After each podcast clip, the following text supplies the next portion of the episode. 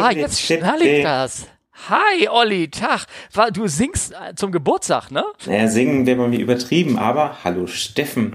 Ja. Hallo, Olli, wie geht es dir? Du siehst irgendwie so alt aus. Ja, und du 50 etwa. Jahre alt bist du. 50 ne? Jahre, ja. Das ist du, du auch, ne? Oder 50 ja. sind wir beide, genau. Ja, ja. Die 50. Also, Folge. Ja, 50. Hallo, also, liebe Leute. Vielen Dank, dass ihr dass du so lange mit uns ausgehalten habt. Hast du mal ausgerechnet, wie viele Tage das schon sind, was die uns, wie viele Tage die uns eventuell schon zugehört haben? Äh, mal, ja, wie machen da kann der, das sind fünf, äh, ja, das ist, was ist denn das? Ein bisschen mehr zum Tag oder irgendwie sowas, irgendwie oder so, kann das sein? Ja, wir sind doch bei einer Stunde vielleicht in die Folge, oder? Ja, das sind schon über zwei Tage. Ja, okay. Also, wollen wir, äh, das war ja so ein Prä-Intro. Wollen wir jetzt nochmal so richtig anfangen? Ach so, na gut, okay. Also, okay. Hallo Steffen. Hallo Olli, guten Tag. Wie geht es dir? Ja, jetzt machst du das nur spießig, weil wir 50 sind? Ja, genau, richtig. Wir so. müssen immer seriös werden, sozusagen. Wir werden oh. seriös. Wir müssen einmal es. sagen, es ist die 50. Folge. Ich möchte das Datum dazu sagen. Heute ist nämlich Februar. Es ist Freitag und es ist der fünfte, glaube ich, ne? Kann das sein? Mhm.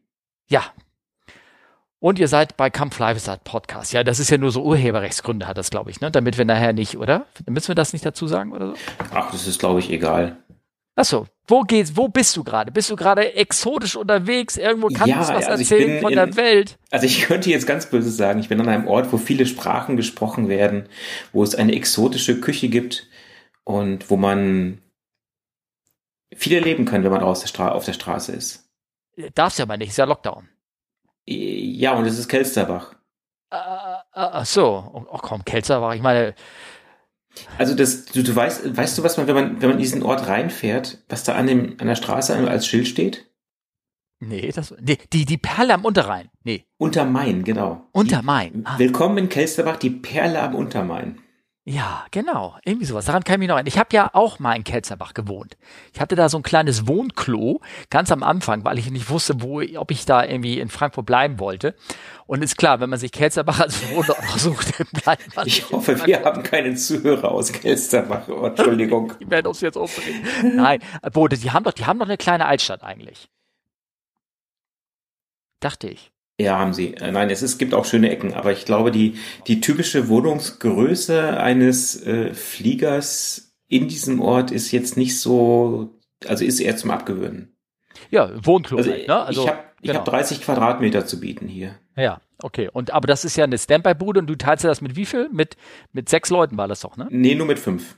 Ach, ehrlich? ja. Das okay. ist kein Scherz. Oh, okay. Hm, okay. Und wer hat jetzt und ähm, ähm, wer hat denn jetzt Putzdienst und so? Oder wie oder wie, wie handelt ihr das? Immer der, der da ist. Ah, okay. Du, und du bist ja leider viel da, ne? Ja, das ist das Problem. Also da muss ich sagen, es gibt ähm, holländische Kollegen, die haben eine, eine WG hier am Hauptbahnhof in äh, Kelsterbach oder am Bahnhof. Und ähm, die ist ein bisschen größer. Ich glaube, die haben irgendwie vier Zimmer oder so. Und die haben eine eigene Putzfrau, die bügelt denen sogar den Hemd, die Hemden. Oh. Und da muss man sagen, das, darum, darum beneide ich die. Also die Holländer sind, das ist wirklich, die sind wahnsinnig gut vernetzt. Grundsätzlich kennst du mit Sicherheit mhm. bei dir auch, ja. äh, in, in, in deiner Firma.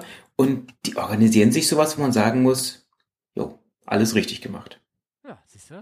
Aber es geht ja nicht ums Wohnen, es geht ja um die Fliegerei um die Fliegerei und die Fragen und all sowas. Ähm, also du kannst mir nicht, also du bist ja jetzt in Kelzerbach, du bist in Frankfurt wahrscheinlich gerade im Simulator und arbeitest da so ein bisschen rum und so, ne? Ja. Ich bin ja übermorgen auch im Simulator. Habe ich das erzählt? Ich glaube jetzt schon mehrfach, die letzten zwei, drei Male, glaube ich, im Podcast, wenn du das zugehört haben solltest. Und zwar jetzt wird's ernst. Am äh, Sonntag äh, gehe ich in den Simulator und mache da mein, mein privates 380-Rating. Weißt du, wer dein Ausbilder ist? Vielleicht bin ich das ja. Sei ja. nett zu deinen Co-Piloten, sie könnten irgendwann ein Ausbilder sein. Ganz ja, das stimmt auch. Ja. Dieser Spruch ist sowas von wahr. Ich sag dir eins. Na?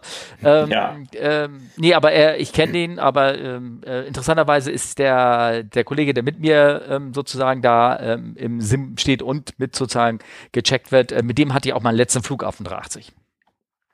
Das passt also, richtig gut. Ja, genau, da treffen wir uns wieder sozusagen. Ne? Und jetzt bist du fleißig am Lernen und hast festgestellt, wenn du diesen Steuerknüppel nach vorne bewegst, macht es große Kühe, nach hinten kleine Kühe, links, ja. rechts und es gibt noch einen Hebel für laut, leise. Ja, genau, genau. Alles verstanden, das, perfekt. Ja, dann ja, kann ja nichts mehr schief gehen. Ne? Ja, ich habe auch festgestellt, man muss sie auch gleichzeitig nach vorne schieben. Wenn du eine Eins nach vorne schiebst, hebt das Flugzeug nicht ab. Hm. Ja, sagst so. du was. Das erklärt ja, einiges. Ja, genau. Weißt du, ich habe so ein bisschen in den äh, letzten Podcast reingehört. Letzter, äh, vorletzter? Letzter, letzter. Letzter, also den mit den Saftstupsen und den Autopiloten. Ja. Ja. Und, War ein bisschen äh, deprimierend, ne? So ein bisschen die, deren Geschichte, oder? Ich fand es sehr interessant. Ich habe noch nicht geschafft, zu Ende zu hören, aber ich muss sagen, es war, ähm, es war wirklich schön zu hören. Also von daher auch liebe Grüße an die, an die beiden Kollegen, also an den Kollegen, die Kollegin. Und ähm, dann habe ich mich gefragt, ähm, die machen ihren Podcast ja nicht so ganz ernst, was ja, was ich ja schön finde, was ich wirklich toll finde auch. Ja, im Gegensatz zu wir. Wir sind ja, also wir gehen ja zum Lachen im Keller. Ja, das habe ich mich dann auch gefragt. Bin ich zu westfälisch? Ich weiß es nicht. äh. War das die Pointe? Die habe ich dir jetzt vorweggenommen? Oder? Das auch. Äh, nee, aber Nein. egal. Also vielleicht. Okay. Ach, ich weiß auch nicht. Nein, die machen das, die machen, also, wo, also die erzählen manchmal sehr flapsig, ne? Wo, wo, wo, also wenn Leute, die seriös zuhören, die denken, oh, oh mein Gott. Ja, aber ich denke, ich bin ja auch schon, ich treibe dich doch auch in meinen Wahnsinn mit meinen flapsigen Sprüchen. Ja, das stimmt, aber du triffst halt den richtigen, der ist ja auch genauso, also ich bin ja auch, natürlich bin ich seriös. Ja. Ja, aber ich Wollen wir nicht das Thema wechseln? Okay, ja. ähm, was machst du denn jetzt äh, während des Corona-Lockdowns so? Äh, äh, also ich, das, auch das habe ich schon gesagt. Also ich, ähm, ähm, meine Corona-Lockdown-Ausbildung ist auch äh, äh, wie bei den Fahrschulen ja auch so auf dem mit dem Auto und so. Da siehst du ja auch keinen mehr rumfahren. Also die Ausbildung selber stockt auch gerade. Ähm, also, Heute habe ich noch eine Fahrschule auf der Autobahn gesehen. Ja, dann ist es vielleicht in Hessen anders, aber hier in Hamburg, ne? Hm. In Hamburg ist Fahrschule No-Go. Der, der Herr Tenschereit, oder so heißt glaube ich unser Bürgermeister, der macht ja alles immer so ein bisschen strenger als die anderen. Okay. Deswegen ist Hamburg auch eigentlich, glaube ich, gar nicht so schlecht steht's da, aber eben äh, global gesehen natürlich irgendwie alles, alles doof. Also so ist das, ähm, ähm, auch das passiert nicht weiter. Das Fliegerlager ist im Mai geplant, dieses Fliegerlager von dem, äh, von dem Fliegerclub sozusagen in Rotenburg. Und äh, bis dahin müsste ich schon mal eine Stunden und viele Sachen noch ge gemacht haben. Also ich, äh, ich hoffe, das klappt irgendwie noch ein bisschen. Wel welches Rotenburg denn? Das äh, an der Wümme. Ah ja, das ist hier nicht so weit. Nee, Nee, nee, das ist nicht so weit. Also ob der Tauber, ich weiß nicht, da, da sind ja nur Chinesen oder nicht. Ich meine, das, also hier jetzt auch nicht mehr. Jetzt dank Corona. Jetzt vielleicht ja, nur Flieger, deswegen dachte ich. Ja, ja, ja, ja, ja, klar. Ja, ja, ja, gut. Ähm, ja, also das mit mal so, so, viel, also ich kann da auch nicht irgendwie ähm, viel erzählen, außer dass ich viel gelernt habe, gerade in, in, für meine Sache da sozusagen. Ähm, aber wir haben Feedback bekommen. Wollen wir zum Feedback weitergehen? Sehr gerne. Sehr gerne. Soll ich mal vorlesen? Und zwar oder willst du? Ja, willst du? Okay, mach du mal. Ich ja. fange mal mit Erik an. Erik hat uns eine E-Mail geschrieben und hat gesagt, moin Steffen. Moin, moin Olli. Oh. Willst du es kommentieren? Ich komme nicht von da weg. Na, ich, ich, ich glaube, das hat er mit, mit Absicht gemacht. Achso, okay. Dann, über, das, dann überspiele ich das jetzt mal. Also habe ja, ja, euren Podcast okay. vor einiger Zeit angefangen zu hören und ich bin wirklich begeistert. Macht auf jeden Fall weiter so. Danke, Erik. Äh, habe eine Frage zur Folge 32. Weiter bin ich noch nicht. Wenn wir ihm jetzt die Antwort geben, dann muss er aber 20 Folgen erstmal, egal. Ja, okay. Steffen flog vor Jahren mit einem Kapitän, der später wegen Alzheimer fluguntauglich geschrieben wurde. Anzeichen für ein merkwürdiges Verhalten gab es ja schon beim Briefing und auch an der Destination beim Essen. Und, wann fliegst du zurück? Frage an Steffen. Warum hast du ihn, also den Kapitän, nicht darauf angesprochen bzw. die Firma informiert?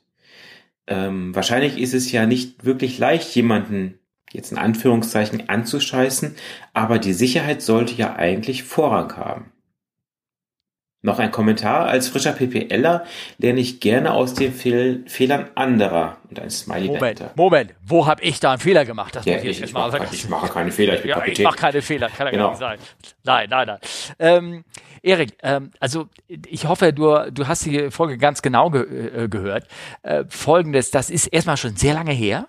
Das ist 22 Jahre her, zu einer Zeit, wo Alzheimer, zumindest in meinem Alter, als ich da war, äh, ein relativ unbekanntes Thema war. Klar, Alzheimer gibt schon immer und die Erkrankung und ähm, ich glaube aber, das ist erst so in den letzten zehn, vielleicht beginnt ab 2000, habe ich da erst langsam überhaupt angefangen von zu hören, was Alzheimer ist. Und ähm, ich habe erzählt, natürlich, ich habe, dass er später angeblich Alzheimer bekommen hat, aber die, die Betonung liegt auf angeblich. Ich, er hat ja diesen Flug damals also bis auf die Sache, dass er total introvertiert war und ruhig war, hat er den Flug als solches fehlerfrei gemacht. Ähm, vielleicht sollten wir noch mal ganz kurz die Geschichte erzählen. Ähm, und zwar, du, du guckst mich so an, oh, nee, wenn ich gerade weiß, wovon ich äh, rede. Nee, alles gut. Ich, also falls jemand reinspringt. Also folgendes Geschichte ist passiert, da ähm, ich flog. Ja, es war ein schönes Ziel, Bangkok. Ähm, ich hatte einen Kollegen auf, ähm, auf der Crewliste stehen, also einen Kapitänskollegen, auf den habe ich mich richtig gefreut, weil den kannte ich, äh, mit dem bin ich auch nur einmal geflogen, äh, acht, neun Jahre zuvor. Und ähm, aber ich hatte ihn als totalen charismatischen Menschen so äh, im Gedächtnis behalten. Der Glatzkopf zwar, also aber glatt rasiert oder irgendwas, aber der war total, der hatte so eine Strahl, so eine Ausstrahlung, so eine Aura, aber der, alles, was er sagte, tat und so, das, das wirkte so, so naja, so kernig halt, so, so charismatisch, also fundiert alles. Es gibt ja manche Leute, die haben halt so, so, so eine Ausstrahlung. Also, ja, ähm, ich sag mal Charisma. Ja, genau, ne? hängt nur die Mütze. Ne? Nein, ist egal. Und da habe ich mich darauf gefreut. Und es, dieser, dieser Mensch damals, als ich ihn getroffen hatte, der war dann schlagartig, also total anders, wie ich ihn kannte, total introvertiert, ruhig, hat ein, ein sehr faseriges, also nicht strukturiertes Briefing gehalten in einem furchtbaren Englisch ähm, gegenüber der Kabine. Es wurde ähm, damals mit der Kabine im Briefing, also wenn wir uns gemeinsam alle gesprochen hatte, wurde Englisch gesprochen, weil wir äh, Flugbegleiter aus Thailand mit dabei hatten, die halt nicht äh, Deutsch oder ganz schwer nur Deutsch sprechen konnten. so, und ähm, äh, das war schlechtes Englisch, es war alles ein bisschen, bisschen komisch. Und wir hatten uns im Laufe dieses ganzen Layovers dort, wir hatten auch dort 52 Stunden frei, es war echt nett, langes, es war ein tolles Ding, also ähm, weil ich gleich aus der Stadt bei gleich irgendwo privat an den Strand geflogen bin und ich kam dann abends hin und dann habe ich ihn gesehen und essen und haben wir gemeinsam, beziehungsweise ich habe gegessen, dann hat er mich gesehen, hat mich auch erkannt, dass sie hingesetzt und hat mich dann gefragt, und wann fliegst du zurück? So, und dann war ich irgendwie ganz verdattert und gesagt, mit dir zusammen und, und irgendwie sowas. So, und das war schon ein bisschen komisches Verhalten und ähm, weil die Geschichte als solches ist mir halt sehr stark im Kopf hängen geblieben. Und nachher habe ich gehört, und das, es ist nie bestätigt worden oder von irgendeinem, ich habe nicht nachgefragt, ich habe nur gehört, dass halt äh, der ein halbes Jahr später fluguntauglich geworden ist wegen Alzheimer. So, und ob das jemals gestimmt hat, Erik, das kann ich dir wirklich nicht sagen. Das habe ich so gehört und so abgespeichert im Kopf. Ähm, ja, und warum ich ihn damals nicht darauf angesprochen hatte, naja, gut, also weiß vielleicht, manchmal sind Leute halt ruhig und, und vielleicht ist irgendwas passiert oder irgendwas. Er hat als solches hat er seine Arbeit nicht irgendwie falsch oder irgendwas gemacht. Also das war das einzige wie komisches Briefing und er war leise und ruhig. Ansonsten hat er keine Fehler gemacht. Also ich, ich sah keinen Grund, ihn irgendwo, wie du es nanntest, ähm, anzuscheißen. Sowieso nicht, weil war nichts passiert. Und auch sonst ähm, so zu fragen, ähm, geht's dir gut und so, äh, ja, äh, weiß ich, vielleicht habe ich das sogar gesagt damals und da hat er gesagt, ja, das nur weil ein Mensch nach zehn Jahren anders ist, vielleicht war er ja anders, als ich ihn damals getroffen habe. Kann auch sein, vielleicht war das das Normale.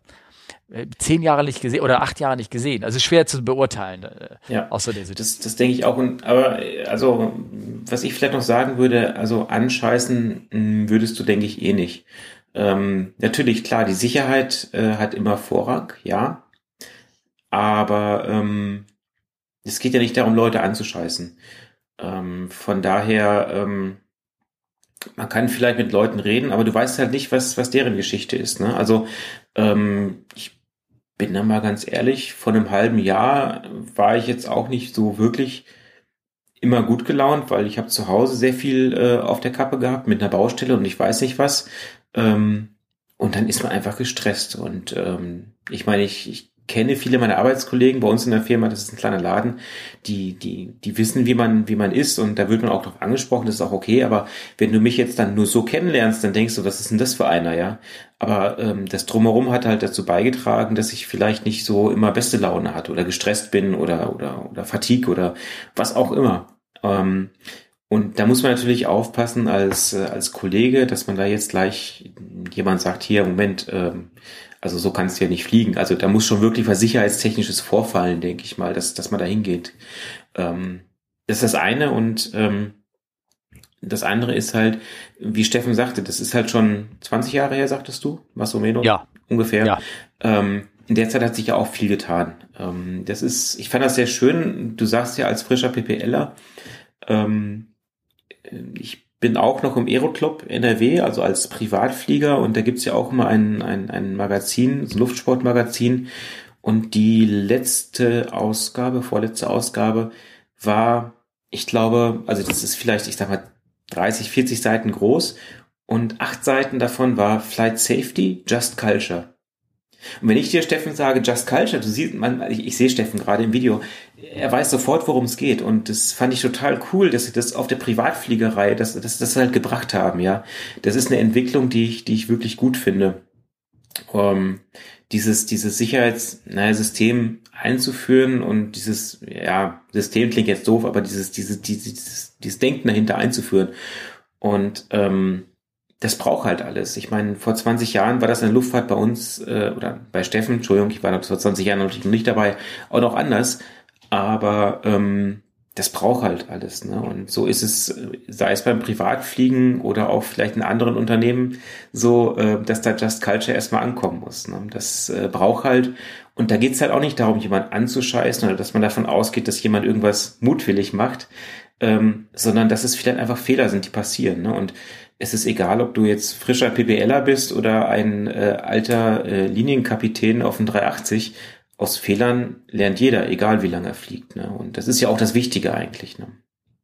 Und, ähm, und jetzt muss ich aber nochmal weitergerätschen. Also anscheißen äh, gab es eigentlich noch, also seit, seitdem ich fliege, eigentlich noch nie, also dieses Begriff. Du hast, wenn jemand da ähm, also wirklich schwerwiegende Fehler ähm, gemacht hat und das, das fiel dann irgendwann mehr Leute auf und dann haben, kam, also wurde gesagt, du, ich bin letztens hier mit dem und denen irgendwas, der hat das und das gemacht und das, das, diese Berichte wurden sozusagen erstmal natürlich äh, in großen Firma sickern die sickern die es nicht jetzt direkt so durch sozusagen, ähm, jetzt bis nach oben durch, wenn einer Arbeitsfehler macht, permanente. Mhm. Aber ähm, es ist aber schon so, dass dann äh, spätestens bei den Checks und den Line-Checks, die ja regelmäßig stattfinden, das halt irgendwie in der Regel auch irgendwie auffällt oder aufgefallen ist. Und, ähm, und äh, dann dementsprechend demjenigen eine Chance gegeben wurde zu trainieren, beziehungsweise ähm, gab es schon immer ein Compulsory Reporting, also eigentlich ein Compulsory ist falsch, sondern ein, ein Confidential Reporting System, das gab es schon immer, dass man selber sich sogar selber sozusagen melden konnte, aber ähm, ähm, ohne sich selber preiszugeben, dass man sich praktisch anonym äh, schreiben konnte, du, mir ist folgende Arbeitsfehler passiert und das hätte beinahe das und das passiert und ähm, vielleicht sollte man da irgendwie in der Richtung das Training irgendwie ähm, ähm, straffen oder irgendwas, wenn man, wenn, wenn dem, damit dem System als solches diese Fehler nicht normal passiert. Sehr schön gesagt. Gab es eigentlich schon immer. Ne? Ja, die Umsetzung ist halt immer schwierig, aber ja. ja. Sag mal, zum Thema fällt beim Line-Check auf, fällt mir gerade ein. Hast du diese Geschichte mitbekommen von dem Kapitän, der nur mit dem Stofftier zu seinem Co-Piloten gesprochen hat? Äh, ich, du, du meinst, den, ich, weiß, ich weiß auch den Namen, aber den sage ich jetzt hier nicht. Äh, ja, das ist ja auch okay. Da, du meinst damals die Geschichte aus langer, langer Zeit zurück oder gibt es jetzt wieder eine neue Geschichte? Nee, nee, das ist alt. Also ich weiß nicht mal ehrlich gesagt, wie alt das ist. Also das, das muss ist, doch. Äh, äh, Mitte der 80er? Okay, gut. Danke. Das, Mitte der 80er. Also, also es gab, ob der Kollege noch lebt, das weiß ich nicht. Aber es, es gab immer, es gab zwei, die denselben Nachnamen hatte. Und der eine flog Jumbo und der andere war Airbus. Und da ich ja auch Airbus geflogen bin, damals schon, äh, der hat immer gleich gesagt, nee, nee, ich bin der Airbus. Punkt, Punkt, Punkt, Punkt. Ich bin der Airbus, Punkt, Punkt. Das hat mit dem nichts zu tun. Also vielleicht für die Hörer, die, die jetzt nicht wissen, es gab also tatsächlich mal einen Kollegen, das ist sehr lange her, also wir reden über 30 Jahre, der ähm, mit dem Co-Piloten nur über sein Stofftier gesprochen hat, was er auf das Leerschild gelegen, gelegt hat. Also ich sag mal sozusagen, Fridolin sagt dem Co-Piloten mal, er soll das Fahrwerk ausfahren. Genau. Ähm, aber auch da, wie gesagt, ähm, ich habe das auch immer nur durch Hörensagen gehört. Und die, ne, also ähm, Also wenn alle das sagen, dann muss das wahr sein. Das da muss das wahr sein. Ne? So ja, ja, genau. Aber das ist wirklich so ein, ich, äh, ich kann natürlich, es gibt äh, ah, ge, ge, ge, Geschichten. Ich habe mal letztes Mal eine Geschichte erzählt von, von irgendwas oder Freunden und sagte, ja, aber der lebt noch. Also, und das war aber eine nette Geschichte. Das war eine schöne Geschichte. Also ich, deswegen, man sollte ähm, nicht immer die Namen, also hier nicht in diesem Medium ähm, sagen, vielleicht. Keine Nein, also das, das war Steffen nett, B. Ne? oder nennen wir ihn. ja, genau, genau, genau, genau. Wir gehen mal weiter jetzt. Komm, ja. wir gehen weiter. Ja. Den soll ich mal vorlesen, ne? Gerne. Ich versuche das mal. Und zwar, ähm, oh, von wem war das überhaupt? Hast du vergessen zu schreiben? Ich habe vergessen zu schreiben. Ich glaube, das war. Äh, nee, doch nicht. Ähm, Olli? Auch Olli? Ich Ein glaube Olli? ja, ja, ich glaube ja. Ich bin mir nicht ja. sicher, müssen wir auch raussuchen. Entschuldigung. Okay. Ja, ja. Ähm, hi Steffen und Olli. Weiterhin vielen Dank für euren Podcast. Bleibt dran. Ich hätte mal wieder zwei Fragen. Erstens, ihr sitzt als Passagier in einem Flugzeug und die Cockpit-Besatzung fällt aus irgendeinem Grunde aus. Fischvergiftung. So, Fisch, Fischvergiftung. Fisch, Fischvergiftung. Ja, genau, Fischvergiftung. Fischvergiftung. Ich nehme an, ihr könnt in einem solchen Fall übernehmen und einigermaßen sicher landen, auch wenn ihr für die jeweilige Maschine kein Type-Rating habt. Aber welches Spektrum von Fluggeräten würdet ihr euch zutrauen? Also kämt ihr zur Not auch in einer U-52, als sie noch flog, oder in einer F-16 à la Markus Völter zurecht?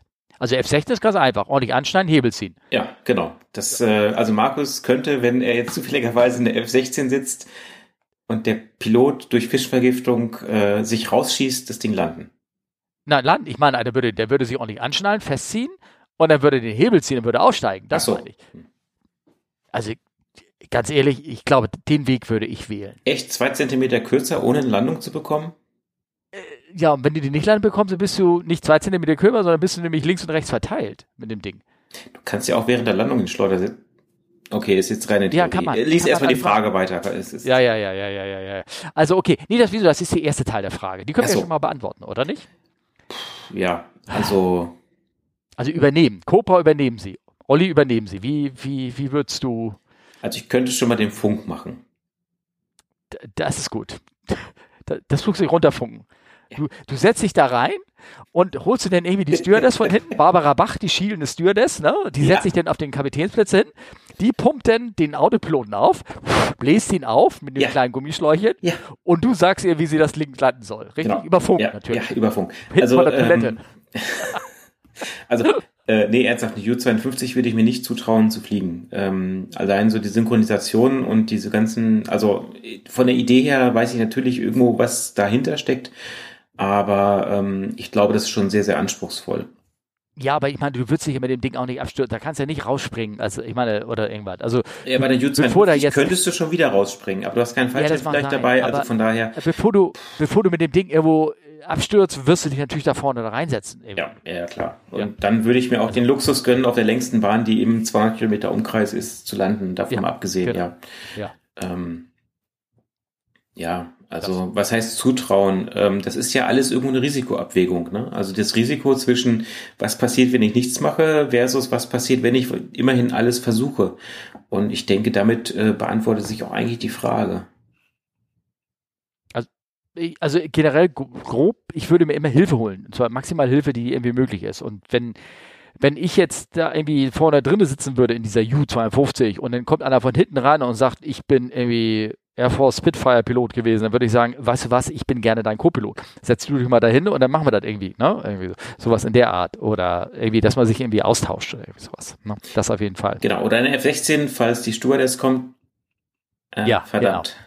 Genau. Ja. Ähm, dass, äh, ja, F6, ja, F16 ist ein schönes Beispiel. Meine, wie würde das passieren? Frage ich mich gerade. Äh, wenn man äh, bei den Blue Angels einen Mitflug gewinnt und alle anderen tot sind. Oder Fisch gegessen haben. Ja, äh, genau. Ja. Nein, also, ja, genau. ja also Zutrauen äh, das geht, glaube ich, nicht ums Zutrauen. Das, du würdest natürlich äh, in, der, in der Situation gucken, das Beste draus zu machen. Und das ist halt eine Risikoabschätzung, wie Steffen schon sagte. Wenn es andere Möglichkeiten gibt, dann nutze ich die. Use of all Resources äh, Stände bei uns im Handbuch. Ähm, und dann, dann, ja, also ich sag mal, bei modernen Flugzeugen gibt es ja wahrscheinlich auch irgendeine Möglichkeit von Autoland, wo man dann nur die Klappen das Fahrwerk fahren muss und dann äh, ist das, denke ich, schon irgendwo machbar. Ne? Genau. Also bevor sich jetzt einer nach von hinten nach, nehmen wir mal einen vorne, die beiden haben wirklich Fisch gegessen, fallen aus und du meldest dich, ja, ich kann mal probieren und dann kommt von hinten einer und sagt, lass uns mich durch, ich bin Arzt, ich habe eine Bonanza, dann würde ich sagen, vielen Dank, hier ist das Mikrofon, setz dich mal hinter mir und fass hier bitte nichts an, dann setze ich mich nach vorne. Sowas in der Art. Ne? Also ist natürlich, ähm, ähm, ist übrigens generell ist aber auch geregelt. Ne? Also jetzt intern zum Beispiel. Nehmen wir mal, das passiert wirklich. Und ähm, der Kapitän ähm, hat den Fisch gegessen, kippt um, liegt irgendwie kotzend im Klo. Ähm, und dann steht hinten, klopft an der Tür und sagt, ich bin von derselben Firma ein zugelassener Kapitän auf diesem Muster mit habe keine Fischvergiftung, habe auch kein Alge getrunken, alles sowas und der darf sich sogar hinsetzen und der darf sogar das offiziell sozusagen quasi das Kommando übernehmen. Das ist geregelt. Ja, er darf dein Kommando dir wegnehmen. Ja, ja, nein, ich überlege nur, wie das bei uns ist. Bestimmt sehr ähnlich. Haben Pferde Type-Ratings? Nur wenn du sie vor der Apotheke auch kotzen siehst. So, also okay, ansonsten gut, nicht. Dann, ja. ja, okay, gut. Ja. Also Olli, ähm, so, ja, ich glaube, Olli war es ja, glaube ich. Ähm, so ist es ungefähr. Also bevor jemand anders sich da reinsetzt, der das nicht kann, setze ich mich da hinten rein. Klar, logisch. Und, aber ich anrufen, Hilfe holen. Autoland ist eine gute Sache. Na, da hast du einen guten Tipp gegeben. Also, dass, wenn Flieger alleine landen können, denn dass man die Hebel einstellt, dass sie auch alleine landen. Ja, aber eine spannende Frage ist da noch. Na? Darfst du es in deinem Flugbuch loggen? Hm. Warum nicht? Bist dann ja PIC. Ja, ja, genau. Ja, warum nicht? Warum nicht? Ne? Also, er hat noch eine zweite Frage gestellt. Ähm, ich hoffe, wir haben sie damit beantwortet, Olli, so ein bisschen. Also F16 wird nicht in Frage kommen, U52 auch nicht, glaube ich, aber alles Ja, andere. nicht mehr. Ja, genau. Ich würde auf jeden Fall nicht den Autopilot erscheinen. Ist doch, wir können noch einmal weiter. Es gab nämlich irgendwann mal gab's, da gab's so eine so eine dusselige, was passiert wann ne? Und als mal irgendeiner wieder abgestürzt ist, dann könnte könnte Mäuschen X ähm, haben sie denn irgendwelche Menschen in, in so einen Flugsimulator reingesetzt und so gesagt, du musst jetzt fliegen. Und, ähm, und dann haben sie so die Extrembeispiele genannt. Und diejenigen, die die es nicht geschafft haben, haben in der Regel einen großen Knopf gedrückt, einen roten, und haben den Autopilot ausgeschaltet. Dann war meistens die Sache des Fluges geritzt. Also bald, wenn du den Autopilot ausschaltest und nicht fliegen kannst, dann Ich weiß, als die Helios mal abgestürzt ist in Griechenland, du weißt, Kabinendekompressionen, alle ohnmächtig Ja, und so, kam tatsächlich ein paar Tage später in der Bildzeitung eine Anleitung, wie lande ich einen Airbus. Ah, Und das wäre ja so einfach. Oder Airbus, Airbus 37, eigentlich? ich weiß es nicht mehr. Achso, ich Aber hoffe, sie das war eine 30. Sie haben, sie ja. haben, aber sie haben wirklich falsche Fotos dann auch, also bildmäßig halt das falsche Cockpit fotografiert. Ja, Weißt Bescheid. Ja. Ja, ja, klar, kann passieren. So, die zweite Frage, die er ähm, gestellt hat, ne? wie sind Flugzeuge eigentlich gesichert? Ich denke ah, da an mehrere Zwischenfälle bei der Flugbereitschaft der Bundeswehr vor ein paar Jahren. Da hat er so einen Link reingepostet, äh, wo ähm, ein verwirrter Mann oder irgendwas geschafft hat, bis zum Flugzeug vorzudringen und sowas. Ich werde die äh, Links auch mit in die Shownotes reintun. Das liest sich so, als könnte man einfach die Tür aufmachen und dann die Triebwerke anlassen. Demnach gibt es also keinen Zündschlüssel oder sowas in der Art, sondern die Sicherheit besteht darin, dass wenigstens im Idealfall nur autorisiertes und sicherheitsgeprüftes Personal überhaupt in die Nähe des Fliegers kommt. Danke und beste Grüße. Also ich könnte dir das jetzt sagen, Olli, aber danach müsste ich dich töten, tut mir leid. Ja, genau.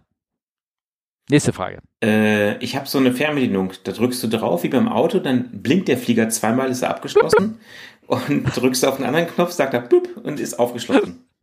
Ja, genau. So viel zum Thema Seriosität in unserem Podcast. Aber ich habe Ja, ja, ja, tatsächlich habe ich mal mit einem Kollegen gesagt, wir müssen es eigentlich wirklich mal aufnehmen, so auf dem Video, wie du so schön aus dem Flugzeug aussteigst, dich lässig umdrehst und mit dieser Fernbedienung so drauf drückst und das Flugzeug so blub blub abgeschlossen ist. Zweimal blinkt Ja. und du gehst Genau. nach Hause in den Feierabend. Das wäre mal cool. Die, Stro die gelben Lichter, die Strobes Ja. so bing, bing, ne? Ja, das wäre doch, das wäre klasse. Ähm, ja, nee, also man muss ja leider sagen, in der Regel haben die in der Tat keine Zündschlüssel. Also die, also Flieger ab einer bestimmten Größe, ich weiß nicht, ob man so eine Gulfstream oder irgendwie sowas, die man ja doch dann teilweise irgendwo alleine auf der Rampe irgendwo stehen. Ich glaube, die haben da wahrscheinlich schon einen Schlüssel, um eventuell äh, die, die Bar zu schützen, die da drin ist, dass da nicht einer reingeht und die leer trinkt, was ja auch schon ein paar Mal passiert ist. Hier in Hamburg haben es mal irgendwann vor 25 Jahren so Jugendliche, nee, gar nicht mal so lange her. Ich glaube, das war 2002, 3 oder irgendwas. So eine Gruppe von Jugendlichen es geschafft, auf so eine Condor 57 zu kommen. haben die leer gesoffen und sind wieder abgehauen. Das wäre auch der erste Gedanke, wenn ich an Bord eines Flugzeugs gehe, leer saufen. Hä? Ja, genau. Also überhaupt, dass da noch was drin stand. Normalerweise wird ja der ganze Catering eigentlich immer rausgerissen. Normalerweise aber, nimmt die Crew doch alles mit, genau. ja. ja. Naja, und ähm, also, aber also so eine Flieger ab einer gewissen Größe, die haben keinen Schiff, weil du brauchst auch mehrere, in der Regel mehreres Personal, um die loszukriegen. Also du schaffst das eigentlich selten allein, ne? Weil ich meine, dann kommst du im Flieger nicht richtig rein und dann musst du die Treppe irgendwie selber wegfahren und so. Also, wobei selbst in 380 kommst du rein ohne eine Treppe. Ja, aber dann musst du schon wirklich den Flieger gut kennen, ne? Also. Der musst du ihn wirklich gut kennen, ja. Welche, welche Luke du da benutzt und wo du da reinkommst und irgendwas. Und vor allen Dingen sind die ja meistens mit so einem Sicherheitssiegel zugeklebt. Und das darf man ja nicht kaputt machen. Das musst du eine Sicherheits. Siehst du, jeder Deutsche hält sich daran, oh, ein Siegel, bloß nicht auf. Ein Siegel. Und jeder andere, genau. oh, pff, scheißegal. genau. Ähm, und äh, nein, und er hat zum Beispiel geschrieben, er hat ja geschrieben, dass wenigstens im Idealfall, und da hat er mich nochmal einen Link reingeschickt, und zwar äh, von so einem äh, mit einer falschen Lizenz jemand, der da irgendwie jahrelang rumgeflogen ist, weil er nicht die richtige Lizenz hatte. Und das haben wir ja. War bestimmt Pakistan, ne? Oder? Ich wollte gerade sagen, das war ja das, das pakistanische Unglück. Also es ist ja eigentlich traurig, muss man ja sagen, ja. wo sie ja. im, im Nachgang festgestellt haben, dass ich glaube ein Drittel einer pakistanischen Lizenzen gefälscht war. Ne? Ja, unglaublich, ne? Ja. Aber dafür habe ich nachher auch eine Geschichte noch am Ende der, äh, unseres Podcasts dazu, wenn dich das interessiert. Aber es ist eine alte Geschichte, sehr alte Geschichte. Okay? Ähm, ja, also es sind, äh, was soll man sagen? Also die Flieger sind von außen gesichert, äh, die haben Siegel drauf geklebt, damit keiner unautorisiert äh, die Geheimklappen irgendwie öffnet, damit man auch sehen kann, ob überhaupt jemand dran war. Äh, in der Regel brauchst du mehrere Leute, um das Ding überhaupt anzulassen oder irgendwie alles dann weiter wegzumachen, weil ich meine, dann machst du die Schocks weg und fängt das Ding an zu rollen und ist doof, ne? Ähm, bevor irgendwas passiert. Ähm, aber du hast recht, äh, wo war das jetzt? In Russland äh, war da auch irgendwo einer, ist auf so einem Militärflieger einer rausgekommen und hat da hochgeheime Radiogeräte geklaut. Also die eigentlich so verschlüsselt und sowas sind. Also klar, man muss natürlich alles irgendwie auch dementsprechend bewachen, bevor da irgendwie einer ähm, reinkommt. Es passiert immer ab und zu mal, dass einer unautorisiert reinkommt, aber das wird aufgrund der, der immer stärkeren Bewachung oder beziehungsweise Einzäunung der Flugzeuge und Sicherheitsmaßnahmen, die man trifft, ähm, wird es immer schwieriger halt in dem Sinne. Ja. Ja, dann, ähm, ich hoffe, wir haben damit ein so ein bisschen die kleinen Fragen da äh, unzureichend beantwortet. Ähm, ich habe einen kleinen, kleinen Link nur bekommen von jemand aus Instagram, ja. Ähm, da, von Chris. Genau. Von Chris sozusagen. Der hat nur einen Link, äh, ich werde den Link mal so reinschieben in die Shownotes, das ist eigentlich ganz witzig. Ich glaube, wir haben so ein bisschen mal einmal so darüber gesprochen, wir hatten, glaube ich, schon mal solche Videos. Da gibt es eine ganze Kollektion an Videos, da versuche ich auch nochmal den Link da reinzutun in die Shownotes, wo äh, einer versucht, äh, einen Flieger wegzuschieben schieben mit der gesetzten Parking Brake. Und ja, die Parkbremse ist stärker als das äh, Bugfahrwerk, sieht man ganz deutlich. Mhm. Die ziehen und zack, Warum liegt der Flieger auf der Nase? Klassischer Ups. Ja, Ups, genau. Ja, ja sind witzige Bilder, sind einige Bilder, Videos da drin, ne? so äh, ähm, wenn man da draufklickt und dann weitersucht, äh, da müsst ihr euch angucken. Wie gesagt, es ist, ist, ein, ist ein Videolink, den wir geschickt bekommen haben. Vielleicht ist das ganz witzig für euch. Ne? Ja. Hm. Dann habe ich hier einen Unfalluntersuchungsbericht rausgeholt. Ja. Ähm, zwar der ist schon ein bisschen länger her, dass der passiert ist. Der ist über Afghanistan passiert. Das war äh, im Jahre, oh Gott, das war letztes Jahr. Nee, Mond, äh, genau, vor einem Jahr ziemlich genau. Und zwar am äh, 27. Januar 2020. Da ist ähm, über ähm, Afghanistan ein amerikanisches Militärflugzeug, aber ein ja, recht ziviles Flugzeug, nämlich ein Global Express ähm, äh, Bombardierjet abgestürzt, der dort halt eine Kommunikationsmission hatte. Es spielt überhaupt keine Rolle genau, aber es war im Prinzip ein ziviles Flugzeug mit zivilen ähm, Cockpit-Design. Und äh, die hatten ein, ähm, das war ein sehr interessanter Bericht, auch gut durchgelesen, so ein bisschen äh, zeigte auf, wie man halt Sachen nicht machen sollte. Folgendes ist da passiert, die haben einen kleinen Steigflug gemacht von, ähm, die wollten auf von 42.000 Fuß irgendwie ein bisschen höher steigen auf 43.000 Fuß. Und als sie ein bisschen das Gas reingeschoben haben und die Höhe ein bisschen angestiegen ist, hat es auf einmal einen lauten Knall gegeben. Ähm, da ist ein Triebwerk, eine Fanschaufel abgerissen von einem Triebwerk ähm, und hat dort diverse Equipment äh, beschädigt. Unter anderem hat sofort den Cockpit Voice Recorder ausgeschaltet. Wahrscheinlich war die, weil dieses Fanblatt da irgendwelche Kabellage durchgeschlagen hat im Rumpf selber, irgendwas ja, oder in der Fille irgendwas. Also das, ähm, mhm. ja. Oder Stromkreise irgendwas zerstört hat, irgendwas. So, und dann, ähm, also leider ist kein Cockpit Voice Recorder Aufzeichnung mehr ab dem Zeitpunkt vorhanden. Aber das Triebwerk hat ein äh, elektronische Spritkontrolle gehabt oder ein Engine Controller, Fully Authorized Digital Engine Control, FADEC. Und der hat diese extreme Vibration alles sofort bemerkt und hat gleich den Triebwerk ausgeschaltet das machen die mit die modernen Systeme mittlerweile, weil ähm, halt es zu gravierenden Schäden kommt, wenn das Ding einfach so äh, mit Lastern, mit Triebwerkslast, mit Sprit weiterläuft. Also beim 380, da wird auch, da ist richtig so an überall Sensoren dran und wenn da die Welle reißt und irgendwann, wird sofort die Spritzufuhr automatisch unterbrochen, dass da nicht irgendwie das Ding da so unwuchtig wird und dann die ganzen, ganzen Flügel damit in Mitleidenschaft gerät durch die Vibration.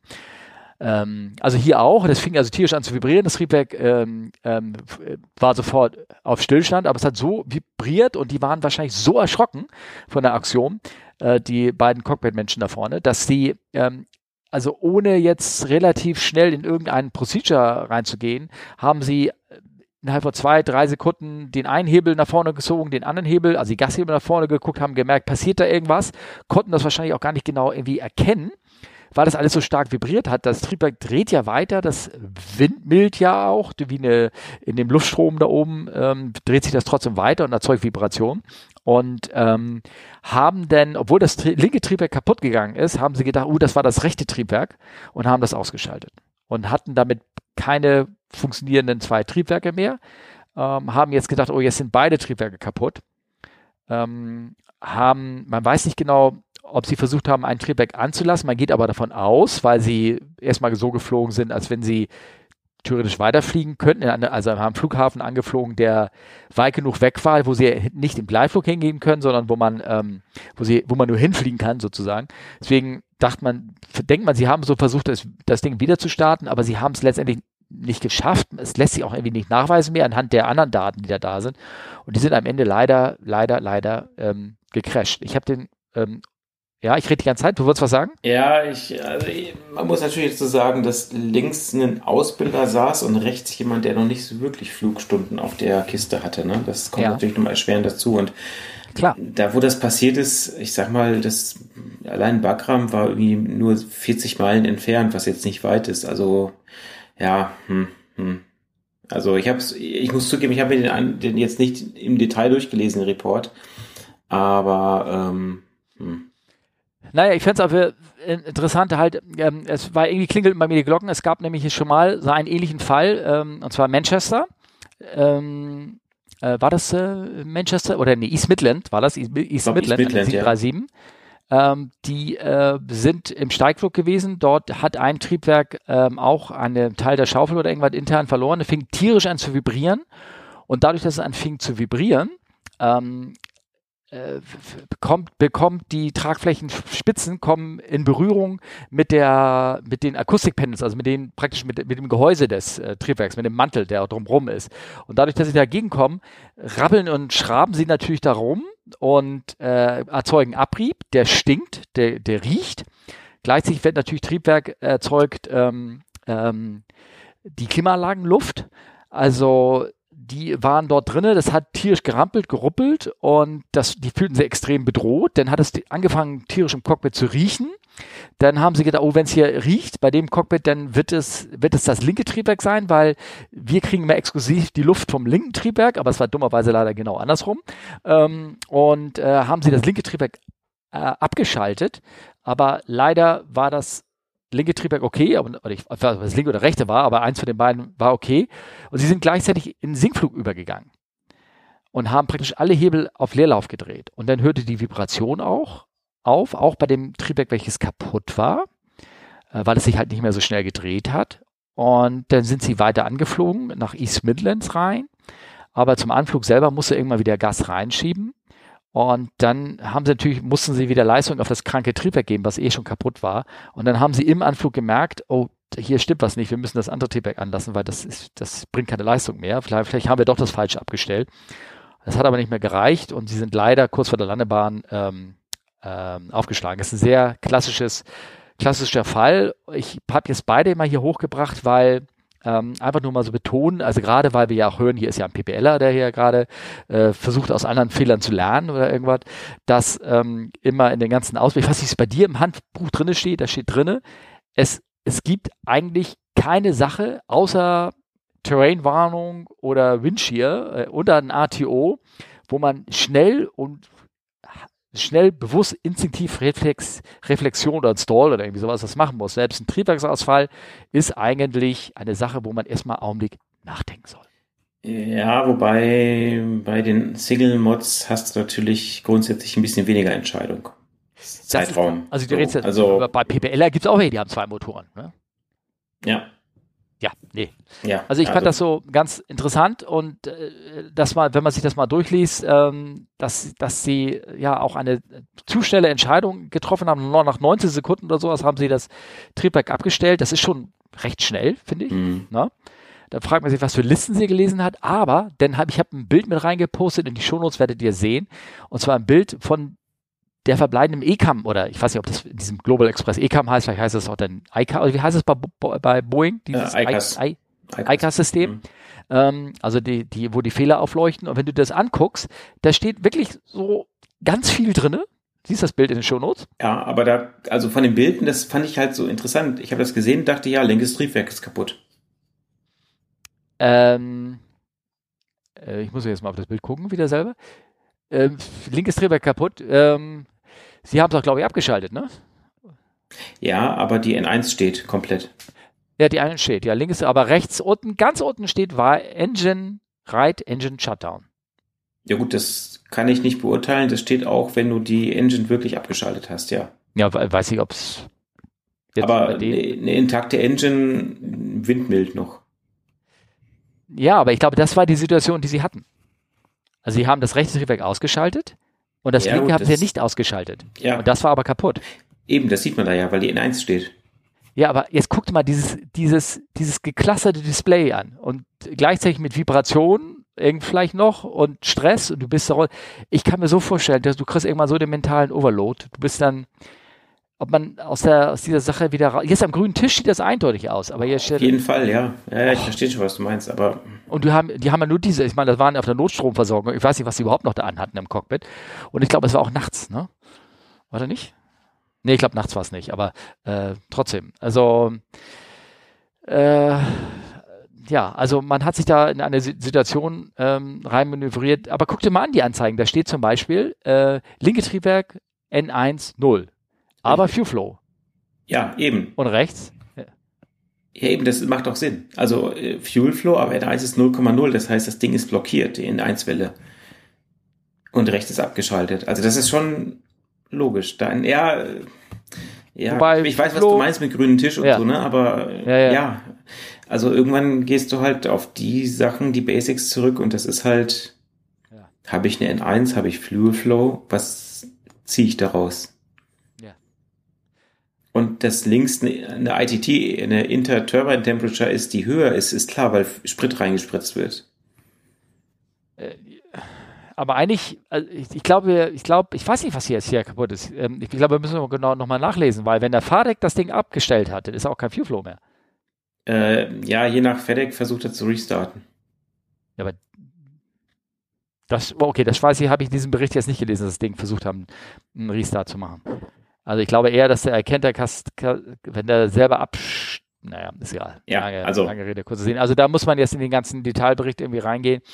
Aber äh, ich fand die Anzeige sehr, sehr spannend. Ähm, ähm, ich glaube, dann vielleicht lese ich mir das einfach mal genau durch und dann können wir euch da einen Nachtrag geben. Ne? Was ja. meint ihr, bevor wir da irgendwelchen Quatsch wieder irgendwie irgendwo erzählen, oder? Yes. Hm. Oder ihr liest das durch und erklärt uns, was da genau passiert ist. Noch besser. Noch besser. Das ist es. Das ist die richtige Methode. Das haben wir das. Ich habe ja noch so einen schwierigen Fall als nächstes da hinge hingedoktert. Schieß los. Ähm, und zwar, wieso schieß los? Du siehst das doch auch, hoffentlich, oder? Ähm, okay. Äh, Air Atlanta Icelandic Reverse Unlock during Go Around. Ich glaube, wir hatten das auch, weil wir mit dem Autopilot ihr beiden User da so ein bisschen hindustriert diskutiert hat, wann, wie ist eine Schubumkehr abgesichert beim Flugzeug, bei der 777, beim A300 oder bei der 3.7 weiß ich ja noch. Oder ja, vielleicht muss man, muss man dazu sagen, also die, die, dieser, dieser Unfall. Ähm, Vorfall. Unfall Vorfall, ist ja, passiert, oder? Vorfall, ja. Ja? Ähm, ja. da ist äh, der Reverser, also der Umkehrschub, den man eigentlich dafür benutzt, ähm, um abzubremsen, wenn man auf der Bahn ist, ist halt im Flug aufgegangen. Beim Go-Around, genau. Beim Go-Around, genau. Ja. Also folgendes, das ist ein 300er gewesen. Ähm, der flog äh, ein Air Atlanta Icelandic heißt die Gesellschaft, einen Frachter. Da gibt es mittlerweile einen ganzen Untersuchungsbericht dazu. Die sind nach East Midlands geflogen und haben eine Bounce Landing hingelegt. Also Bounce Landing ist, wenn du ähm, aufkommst, wieder in die Luft steigst und dann äh, praktisch einen, einen kleinen Aufsetzer, einen Hüpfer machst und dann nochmal aufsetzt. Ähm, der zweite Aufsetzer, den sie gemacht haben, der war allerdings sehr stark und gerumst sozusagen, dass, dass sie Angst hatten, dass sie jetzt in so einen ständigen Bouncer kommen, so ein Poising Landing, wie nennt sich das, ne? wo du, wo du vielleicht sogar vorne mit dem Bugrad noch aufschlägst und dann immer so dang, dang, dang, so hin und her dengelst. Das ist eine ganz gefährliche Sache, kann sich der Flieger aufschaukeln. Und da haben sie die korrekte Entscheidung getroffen und gesagt, go around. Das Problem ist nur, bei der ersten, bei dem ersten Touchdown, den sie hatten, hat der Pilot Flying den Reverser schon aktiviert gehabt. Die Reverser, das sind zwei kleine Hebel beim 3.6. Das ist sehr übrigens, macht so also klack, klack einfach nur so zwei kleine Hebelchen. Also die haben Gashebel auf Leerlauf. Dann kannst du erst die Schub und Kehr zwei Hebel sind, dass du mit den Mittelfingern, äh, oh, nicht mit den Mittelfingern, also mit den zwei mittleren Fingern ähm, hochziehst. Äh, genau, ah, hochziehen, er hat mir gerade Finger gezeigt, der Gute hier, ähm, ähm, hochziehen kannst, dann wird der ganze Prozess, ich fahr die Schubumkehr auf, gestartet. Da gehen also mehrere Bells und Whistles und Schaltkreise in Aktion und Ventile öffnen sich. Dann wird die ähm, Teile des Luftstroms von den Triebwerk werden durch Klappen blockiert und dann versucht über den nach hinten fahrenden äh, Mantel des Ummantelung des, ähm, des Triebwerks, werdet ihr vielleicht mal gesehen haben in dem Film, die fahren so nach hinten, wird es dann der Luftstrom so nach vorne umgelenkt. So, und das, dieser Prozess hat angefangen. Nun haben sie aber sind wieder durchgestartet und haben den Hebel wieder nach vorne gelegt. So, jetzt passiert natürlich Folgendes. Ähm, dieser ganze Prozess, wo die anfangen nach hinten ausfahren, muss wieder umgekehrt werden und die fahren dann wieder ein. Und das ist schiefgegangen dabei, bei dem einen Triebwerk. Ähm, die haben normalerweise einen, das hat bestimmt die Triple Seven auch, Autostow nennt sich das. Wenn du, ähm, wenn du dann wieder in Luft bist und Gas gibst, dass, dass er äh, oder wenn einer ein, ein Kommando erfolgt ist, ich will jetzt Schubumkehr haben, aber das Flugzeug selber merkt, hey, ich bin ja gar nicht am Boden. Was macht er denn für einen Scheiß? Dann macht er so ein Autostow ähm, ähm, Regelung, dass er sagt, nee, nee, nee, das ignoriere ich erstmal ganz geflissig hier, weil Schubumkehr in der Luft ist ziemlich scheiße und fängt an, ähm, diesen ganzen Prozess, ich fahre ähm, Schubumkehr, äh, aktiviere ich, mache ich rückgängig.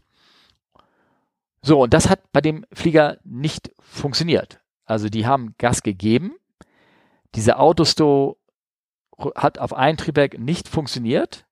Ähm, gleichzeitig gibt es aber eine zweite Sicherung, die sagt, ey, ähm, wenn du äh, den Schubumkehr ausgefahren hast und dein Hebel aber nicht auf Schubumkehr am Cockpit steht, kann man mir ungefähr folgen, gedanklich? Ja, ich denke. Und du gibst Gas nach vorne, dann mache ich das nicht. Das bedeutet nämlich, du hast die Schubumkehr nicht eingeschaltet, gibst aber Gas. Das heißt, du willst mich, willst eigentlich gar keine Schubumkehr haben. Also da haben diverse Sicherheitsmechanismen haben funktioniert, in dem Sinne, dass äh, sie ähm, nur Leerlauf-Schubumkehr hatten im Flieger. Und sind jetzt versucht durchzustarten. Und das muss ja dramatisch gewesen sein. Das ist es, glaube ich, auch. Weil ähm, das ist ja so wie ein Engine Failure bei Takeoff. Aber das Triebwerk ist nicht ausgefallen. Nein, es arbeitet sogar noch gegen dich und produziert, wenn auch nur Leerlauf, aber produziert Gegenschub.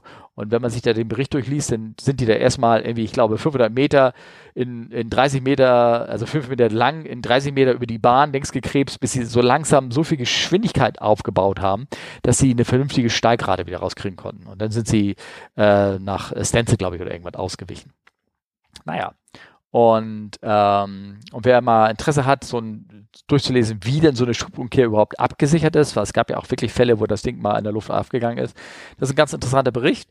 Ähm, der Fehler hier liegt daran, dass dieser, nur einmal, dass dieser Autostow, ähm, also dieses Ich fahre wieder automatisch rein, dass der einen kleinen Vakuum hatte und gelegentlich mal nicht funktioniert hat. Und Ein gerade Justamente, Wackelkontakt, nicht Vakuum. genau, und gerade mal Justamente in diesem Moment nach dieser Bounce Landing da irgendwie nicht funktioniert hat. Und da haben natürlich auch bemängelt, da gibt es so mehrere Regeln, die aber gegen sich in Widerspruch waren, dass sie dagegen gesprochen haben. Also zum Beispiel sagt die Regelung, wenn du aufgesetzt hast und die Schubumkehr betätigt hast, bist du eigentlich committed to land.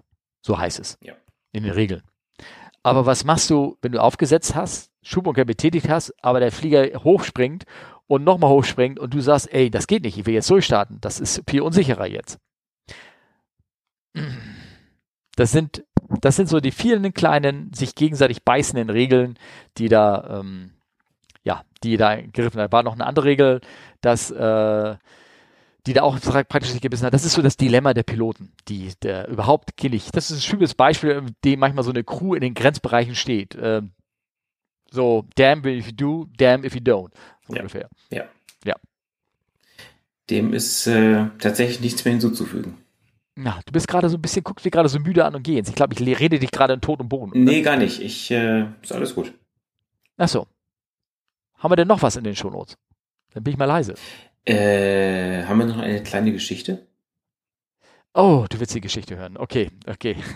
ja, ich habe eine kleine Geschichte ähm, rausgekramt und zwar, ähm, äh, man, halt, halt, halt, doch, ich möchte eine Sache noch erwähnen. Ja. Und zwar ist die, glaube ich, ganz unten unter den Shownotes, ist so ein Bild drinne. Ja. Hast du das gesehen? Habe ich gesehen. Und zwar ist da ein Pegasus Airlines, die gelandet ist, aber mal wieder. gerade leider. Entschuldigung. Wieso mal wieder gelandet? Nein, aber das ist, glaube ich, ein ganz moderner Flieger, ne? Ist das nicht sogar Neo oder sowas? Keine Ahnung. Aber das Flugzeug. 23 Neo, der ist gelandet ähm, in äh, B, Basel. Und ähm, bei der Landung oder während des, nachdem das Fahrwerk ausgefahren war, da gab es durch eine Fehlfunktion, ist das Bugrad um nahezu 90 Grad eingeschlagen. Ja, und in der Stellung verharrt es darauf, da kriegst du es auch nicht mehr weg. Da, solche Fälle gab es schon ein oder zwei Mal. Das sind irgendwelche Fehlfunktionen. Kann man sagen, ob das Bugrad irgendwie komisch konstruiert worden ist und warum sowas passiert oder so. Ich kann ich jetzt, jetzt nicht sagen, warum das irgendwie, äh, was es damit sich auf sich hat. Auf jeden Fall ähm, ähm, das hat mich erinnert, es gab nicht mal vor Jahren einen Fall von äh, JetBlue. JetBlue mhm. in Los Angeles und da gibt es tolle Videos davon, wie er mit so einem quergestelltes Rad denn da landet und die Funken sprühen und am Ende machen die Idioten nach so einer tollen Landung, wo die Funken da raussprühen, das ganz toll dramatisch aussieht und das war Live-Coverage von dem Fernsehen. Also du konntest zu Hause sitzen und diesen Flieger live im Helikopter mit da landen und dann evakuieren die noch nicht mal. Ja, die vor allen Dingen, die Treppen ja, aus. Vor allen Dingen, Steffen, die Leute hinten im Flieger konnten ihre eigene Landung live sehen, weil die nämlich Fernsehen an Bord hatten. Das stimmt, aber Wikipedia korrigiert mich da und sagt, das hat man uns immer gesagt, ja. aber laut, laut Dings haben die, das Inflight TV, haben die zwar laufen gehabt, weil die haben da irgendwie acht, drei Stunden lang oder zwei Stunden lang gekreist über Los Angeles, um Sprit zu verbrennen, damit sie leichter sind, ja. aber zur Landung haben sie es ausgeschaltet. Ja. Lügenpresse. Ja, ja. okay. Also guckt euch das mal an, das sind schöne Bilder. Also in diesem Fall, es ist nie, überhaupt nichts passiert. Das Querreifen ist von der Felge gezogen worden und wahrscheinlich Bugrad muss neu und äh, Quatsch, natürlich die Bugrad sowieso, aber das ganze ganz, ganz Ding, aber es ist nichts weiter passiert. Und damals in Los Angeles sind sie so ganz normal sogar über die Treppen ausgestiegen. So, du wolltest jetzt von mir eine Geschichte hören, oder? Ja. Gut, dann versuche ich die mal einzuspielen. Ich habe jetzt hier mittlerweile ein System, wo ich praktisch dann sozusagen nur noch auf den Knopf drücke, weil die Geschichte ist ein bisschen länger und zwar ist das ähm, die äh, Geschichte ähm, von ähm, alten Damen, Schicksal alter Damen. Vom Schicksal alter Damen. Alte Flugzeuge werden oft von Händlern ohne alle Wartungsnachweise von den Rampen weg verscherbelt wie gebrauchte Autos. Entsprechend sind die Käufer und Betreiber. Die Statistik erfasst auch diese Maschinen. Flugzeuge und Autos beginnen ihre Karriere glänzend und in guter Verfassung und alte dann je nach Pflege. Auf irgendeinen Schrotthaufen enden beide. Dazwischen liegen nicht selten mehrere Besitzerwechsel und oft fragwürdige Verkaufsmethoden. So hob eines schönen Oktobertages eine Boeing 707-321 mit falschem Zaire-Kennzeichen aus der britischen Landschaft um Bristol Lulls Gate mit dem Ziel Kuwait und Bombay ab. Die 6600 Fuß Startbahn erwies sich als nicht ausreichend, obwohl unter den gegebenen Umständen vom Gewicht und Wetter her eine in guter Verfassung befindliche 707 die Extrastrecke nicht gebraucht hätte, die hier durch die Landschaft gepflügt wurde. Das Flugzeug beschädigte die Anflugbefeuerung der Gegenseite erheblich, nahm Lampen mit, trug englische Hecken und Bäume mit sich nach Kuwait und ließ zum Ausgleich große Teile der beiden inneren Startklappen in Lulls Gate zurück. Die Maschine war 1963 gebaut worden, 1974 verkauft und vom Eigentümer per Leasing an verschiedene Unternehmer in Nicaragua und anderen Ländern weitergegeben worden, wobei Registrierungen der USA, Jugoslawiens oder Swasiland benutzt wurden, je nach Wunsch. Ein indischer Unternehmer mietete sie dann als Viehfrachter unter falschen Sair-Registrierung und ließ in Südengland einige Reparaturen durchführen, die aber etwa 62 Defekte unter anderem am Hauptfahrwerk unberücksichtigt ließen. Der Sohn des Inders hatte eine für ungültig erklärte amerikanische Lizenz und flog die Maschine mit einem englischen Co-Piloten und einem Flugingenieur. Die Maschine war leer bis auf 1000, nee, 155 Pfund Kraftstoff im Centertank voll. Eine falsche Gewichtsverteilung. Der Pilot, der dazu nicht in der Lage war, übertrug dem Flugingenieur die Startkalkulation. Die benötigte Distanz betrug 7600 Fuß. Daraufhin erklärte der Pilot, die Bahnlänge sei 7800 Fuß statt der tatsächlichen 6600.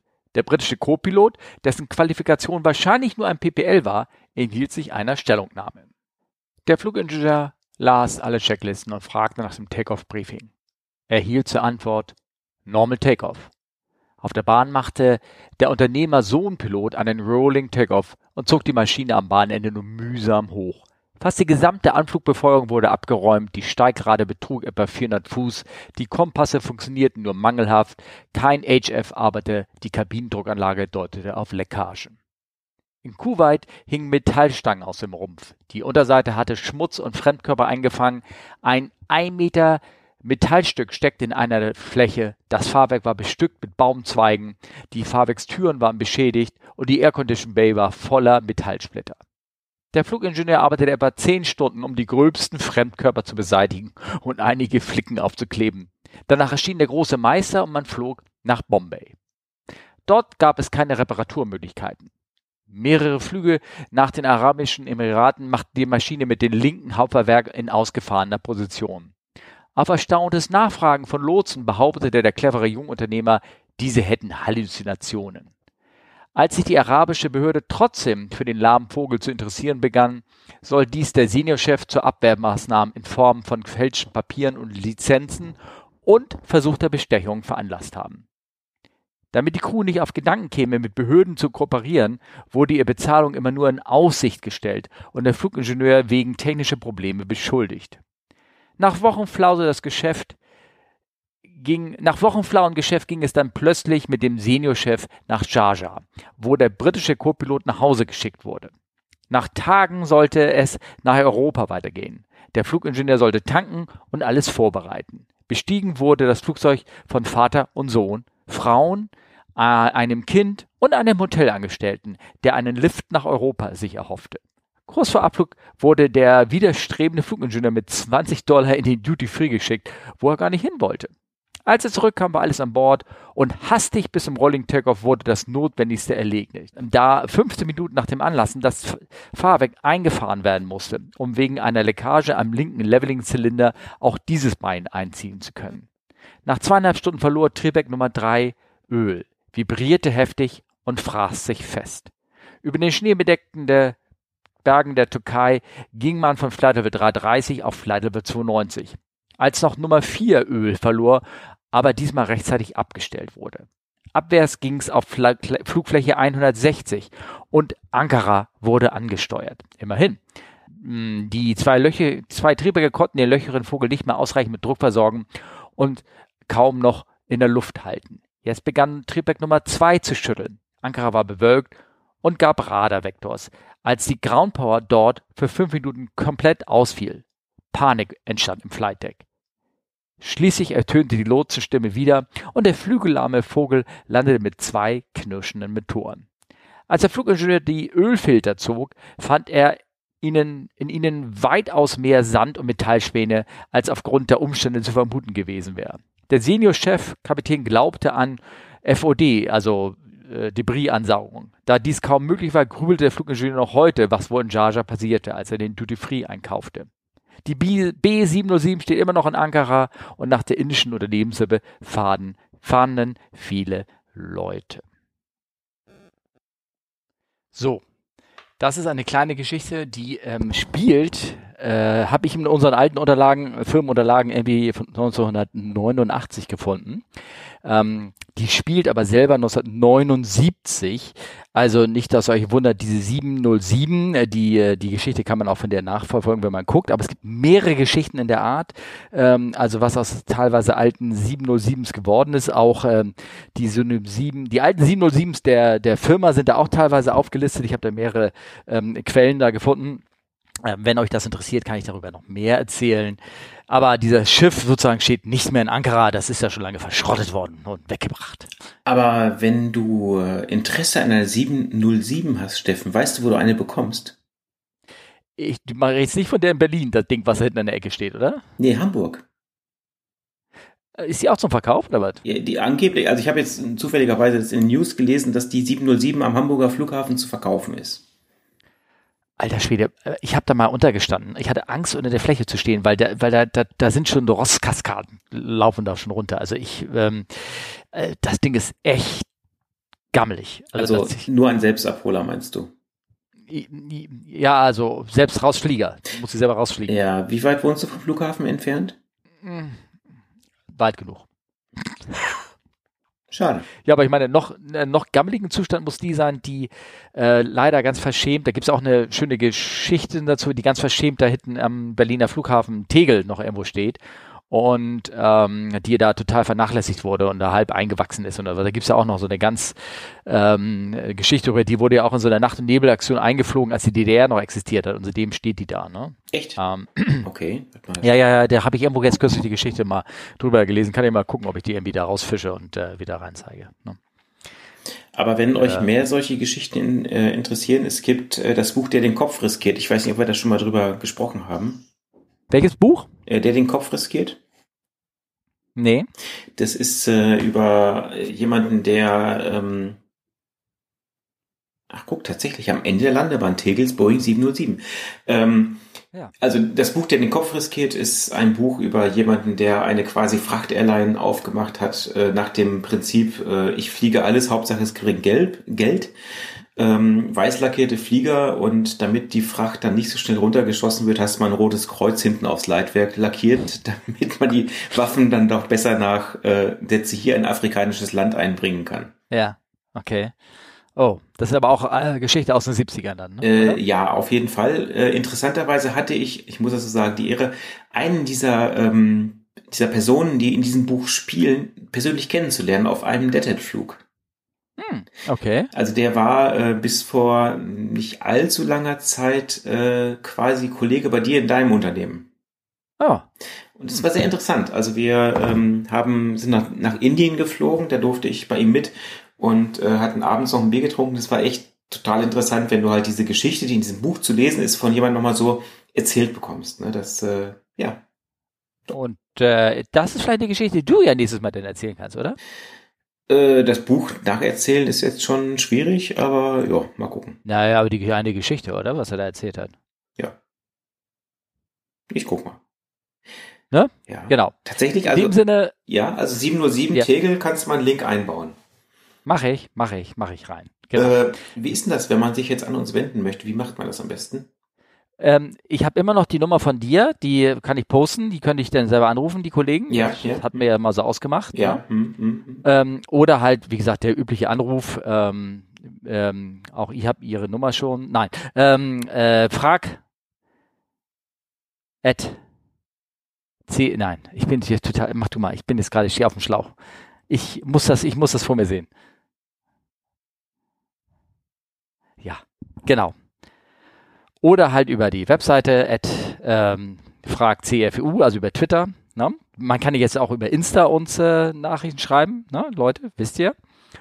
Oder ganz normal über die Webseite. Ich glaube, da waren zwei Kommentare waren über die Webseite, die ich gerade gepostet habe.